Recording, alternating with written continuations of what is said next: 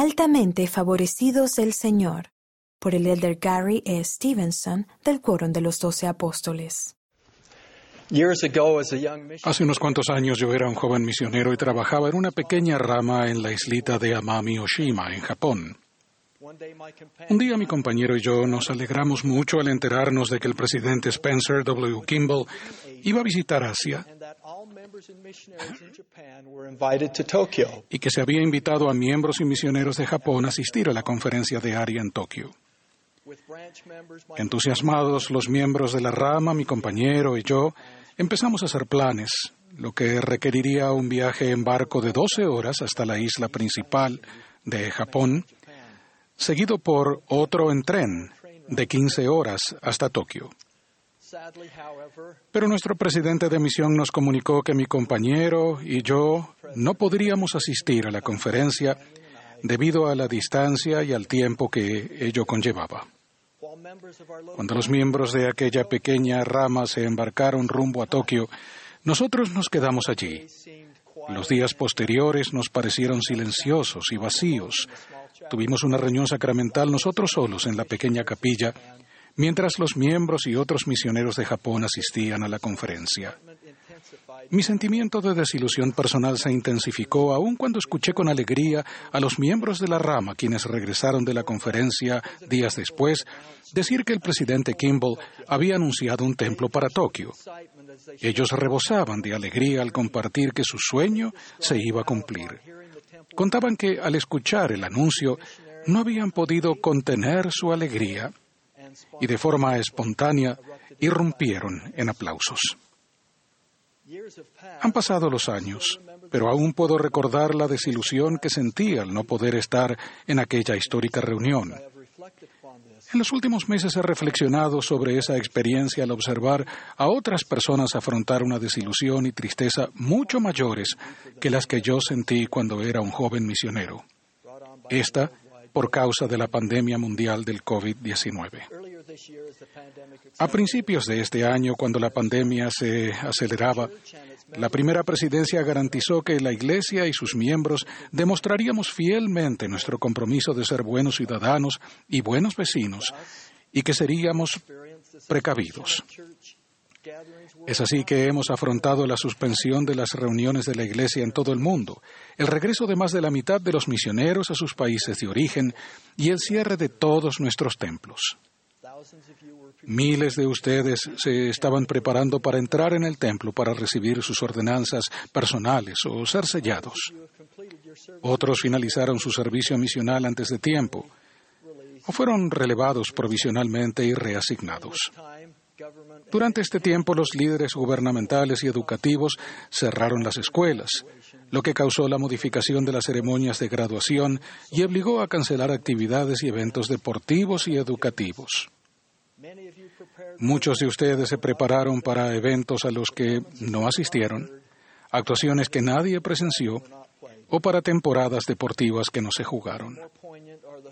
Es aún más sobrecogedor pensar en las familias que perdieron a seres queridos durante este tiempo y que en su mayoría no pudieron llevar a cabo funerales ni otros tiernos encuentros familiares tradicionales. En resumen, todo esto ha tenido una repercusión sentimental de desilusión, aflicción y desaliento. Entonces, ¿cómo sanamos y cómo seguimos adelante? El profeta Nefi ya era adulto cuando empezó a grabar sobre las planchas menores. Al contemplar su vida y su ministerio, hizo una importante reflexión en el primer versículo del libro de Mormón. Este versículo formula un principio importante para nuestra época. Después de sus conocidas palabras, yo Nefi nací de buenos padres, él escribe, y habiendo conocido muchas aflicciones durante el curso de mi vida, siendo no obstante altamente favorecido del Señor todos mis días. Como estudiantes del libro de Mormón conocemos las muchas aflicciones a las que Nefi hace referencia. No obstante, después de reconocer sus aflicciones durante el curso de su vida, Nefi presenta su perspectiva del Evangelio y dice que ha sido altamente favorecido del Señor todos sus días. Los momentos de aflicción y desilusión no cambian la mirada atenta del Señor, quien nos contempla favorablemente y nos bendice.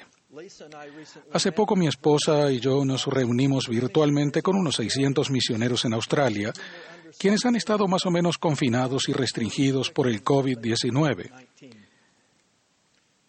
Muchos de ellos trabajando desde sus apartamentos.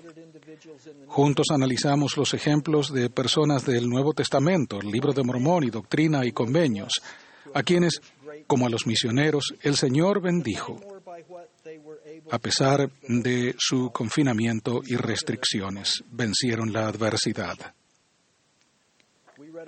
Leímos sobre Pablo y Silas, quienes, mientras se hallaban encarcelados, oraron, cantaron, enseñaron, testificaron e incluso bautizaron al carcelero. Leímos también sobre Pablo en Roma, donde pasó dos años en arresto domiciliario y durante ese tiempo continuamente declaraba y testificaba el reino de Dios, enseñando acerca del Señor Jesucristo sobre Nefi y Lei, los hijos de Elamán, quienes, después de haber sido maltratados y encarcelados, fueron envueltos por un fuego protector, mientras la voz apacible de perfecta suavidad del Señor penetraba hasta el alma misma de sus guardias. Leímos sobre Alma y Amulek en Amonía, que encontraron a muchos que creyeron y empezaron a arrepentirse y a escudriñar las escrituras, a pesar de que se burlaron de ellos y los privaron de alimento, agua y ropa, los ataron y los encerraron en la cárcel. Por último, leímos sobre José Smith en la cárcel de Liberty, pensando que había sido abandonado y que el Señor se estaba ocultando. Mas luego de un tiempo lo escuchó decir estas cosas, serán para tu bien y Dios estará contigo para siempre jamás. Cada uno de ellos entendía lo que Nefi sabía, que aunque habían conocido muchas aflicciones durante el curso de su vida, igual eran altamente favorecidos del Señor. También nosotros en forma individual y como iglesia podemos trazar paralelos con la forma en que hemos sido altamente favorecidos del Señor durante estos tiempos tan difíciles. Mientras les cito unos ejemplos, permitan que estos también fortalezcan su testimonio de la videncia de nuestro profeta viviente, quien, antes de que hubiera cualquier sospecha de ninguna pandemia, nos preparó con ajustes que nos han permitido soportar las dificultades presentes. El primer ejemplo es llegar a estar más centrados en el hogar y apoyados por la Iglesia. Hace dos años el presidente Nelson, dijo, como santos de los últimos días nos hemos acostumbrado a pensar en Iglesia como algo que ocurre en nuestros centros de reuniones todos los domingos. Necesitamos un ajuste en este modelo, una iglesia centrada en el hogar, respaldada por lo que se lleva a cabo dentro de nuestros edificios. Qué ajuste tan profético. El aprendizaje del Evangelio centrado en el hogar se ha puesto en práctica con el cierre provisional de centros de reuniones. A medida que el mundo empieza a volver a la normalidad y regresamos a las capillas, queremos conservar los patrones de estudio y aprendizaje del Evangelio que hemos aprendido. El segundo ejemplo de cómo somos altamente favorecidos del Señor es la ministración de forma más elevada y santa. En 2018 el presidente Nelson presentó la administración como un ajuste en la forma en que nos cuidamos los unos a los otros. La administración durante la pandemia nos ha dado estas oportunidades. Los hermanos y las hermanas ministrantes, las mujeres jóvenes y los hombres jóvenes y otras personas han tenido la mano, eh, han tendido la mano para proveer contacto y conversación a personas necesitadas. La Iglesia, por su parte, también ha ministrado a otras personas durante la pandemia con distribución sin precedentes de artículos destinados a bancos de alimentos, albergues y maneras de solucionar la hambruna más grave del mundo. Las hermanas de la Sociedad de Socorro y sus familias respondieron a la invitación de elaborar millones de mascarillas para profesionales médicos. Y el último ejemplo de cómo somos altamente favorecidos del Señor durante la aflicción es el hecho de hallar un mayor gozo con el regreso de las ordenanzas del templo. La mejor forma de describirlos con el relato de la hermana Caitlin Palmer, quien recibió su llamamiento misional el pasado mes de abril y se sintió muy feliz, pero también sintió que era igualmente importante ir al templo a recibir su investidura y hacer convenios. Poco después de fijar la fecha correspondiente, se anunció el cierre provisional de todos los templos debido a la pandemia. Tras recibir esa lamentable noticia, se enteró de que asistiría al centro de capacitación misional por Internet desde su casa. A pesar de esas desilusiones, Caitlin decidió mantenerse positiva. Y en los meses que siguieron, la hermana Palmer nunca perdió la esperanza de asistir al templo. Su familia ayunó, lloró continuamente. Con frecuencia, Caitlin comenzaba las mañanas del CCM desde casa, diciendo, ¿será hoy el día en que veremos un milagro y se vuelvan a abrir los templos?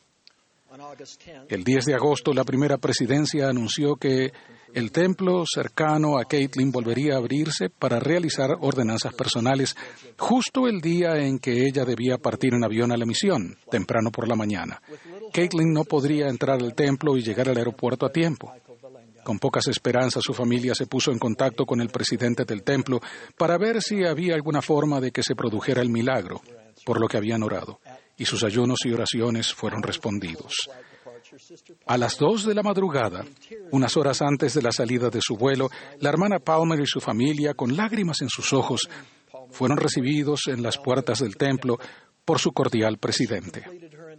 Tras recibir su investidura, se les instó a que partieran rápidamente, pues la siguiente familia estaba esperando para entrar. Luego fueron directamente al aeropuerto y llegaron justo a tiempo para que ella tomara el vuelo. Las ordenanzas del templo que no pudimos hacer durante varios meses nos resultan más conmovedoras de lo que imaginábamos previamente conforme los templos de todo el mundo van reabriendo por frases. Para concluir, escuchen estas palabras alentadoras, entusiastas y edificantes del profeta José Smith. Uno nunca supondría que las escribió en momentos de aflicción, con limitaciones y restricciones, en una casa en Nabú, mientras se escondía de quienes intentaban apresarlo ilegalmente. Dijo así, ahora, ¿qué oímos en el Evangelio que hemos recibido? Dijo, una voz de alegría, una voz de misericordia del cielo y una voz de verdad que brota de la tierra, gozosas nuevas para los muertos, una voz de alegría para los vivos y los muertos, buenas nuevas de gran gozo. ¿No hemos de seguir adelante en una causa tan grande? Avanzad, tened valor, e id adelante a la victoria. Regocíjense vuestros corazones y llenaos de alegría, prorrumpa la tierra en canto. Hermanos y hermanas, creo que algún día cada uno de ustedes mirará hacia atrás a los eventos cancelados, a las desilusiones, a la soledad que acompañan a las dificultades y difíciles circunstancias que estamos atravesando y verá que quedan eclipsados por las bendiciones y por el crecimiento de la fe y del testimonio. Creo que en esta vida, en la vida venidera, sus aflicciones, su amonía y su cárcel de Liberty quedarán consagradas para su provecho. Junto con Nefi, ruego que también nosotros reconozcamos las aflicciones en el curso de nuestros días al tiempo que reconocemos que somos altamente favorecidos del Señor. Concluyo con mi testimonio de Jesucristo, quien se familiarizó con la aflicción y que como parte de su infinita expiación descendió por debajo de todas las cosas. Él entiende nuestro pesar, nuestro dolor y nuestra desesperación. Él es nuestro Salvador, nuestro Redentor, nuestra esperanza, nuestra, nuestro consolador y libertador. De esto testifico en su sagrado nombre, el nombre de Jesucristo. Amén.